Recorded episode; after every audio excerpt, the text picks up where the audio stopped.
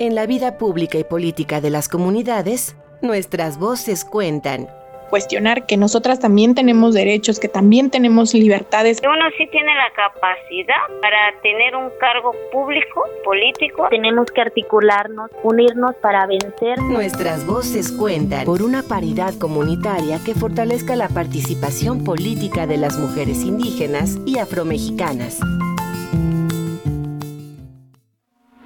Durante los procesos electorales federal y concurrentes 2020-2021, 14 mujeres aspirantes o candidatas a puestos de elección fueron asesinadas. En 2020 se reformaron diversas leyes para garantizar los derechos políticos y electorales de las mujeres y combatir la violencia política en razón de género. A pesar de estas reformas, las mujeres no han podido ejercer plenamente sus derechos políticos y electorales. El derecho a la asistencia, protección, atención, verdad y justicia, reparación integral y debida diligencia son algunos de los derechos consagrados en la Ley General de Víctimas, en Oaxaca, desde hace siete años, la cooperativa Mujeres Pescadoras del Manglar avanza a través de la organización para involucrarse en el ámbito político y comunitario. Cristina Arellanes, pescadora y presidenta de la cooperativa, sufrió violencia política en razón de género y lucha por el reconocimiento y respeto de sus derechos.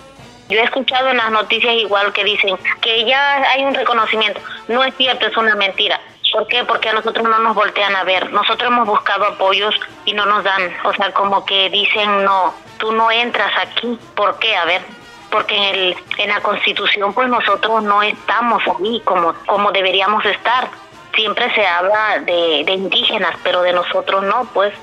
les estamos echando ganas con otras organizaciones para que ese reconocimiento se lleve a cabo, pues, como reuniones, como encuentros, como charlas entre nosotras mismas, así, pero en sí, este, casi la gente no se organiza.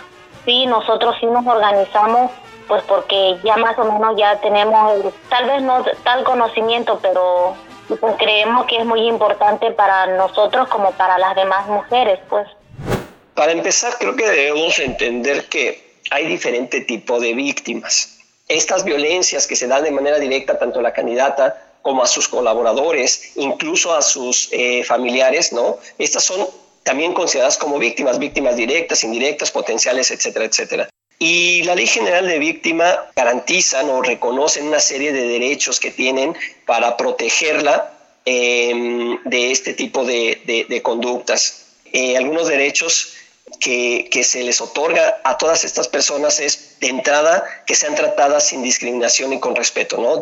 las autoridades tenemos esta obligación eh, tenemos que hacerlo con perspectiva de género, de que de entrada nosotros tenemos que creerles a las mujeres tienen derecho a la protección, por ejemplo, de su, de su intimidad, de sus datos personales, ¿verdad? Em, tienen derecho, por ejemplo, a la reparación integral del daño. Tiene derecho la víctima o las víctimas a que no solamente se sancione al agresor, sino también a que se le repare este, el daño que se le ha causado. Por ejemplo, lo que muchas veces han solicitado es, yo lo que requiero es una disculpa pública. Las personas indígenas y afromexicanas en México han sido relegadas para participar en asuntos de interés público. En diversas comunidades, la discriminación y el racismo colocan a las mujeres en un rol social donde su participación política no es aceptada.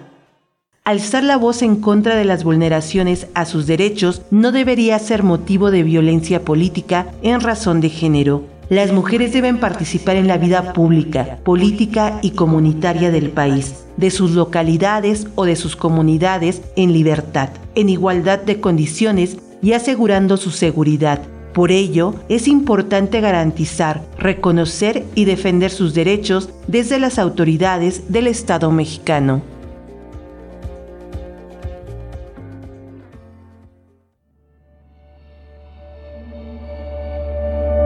Nuestras voces cuentan por una paridad comunitaria, una serie producida por la Sandía Digital, La Voladora Radio, Ojo de Agua Comunicación y Radio Sinaca, en colaboración con el Instituto Nacional Electoral.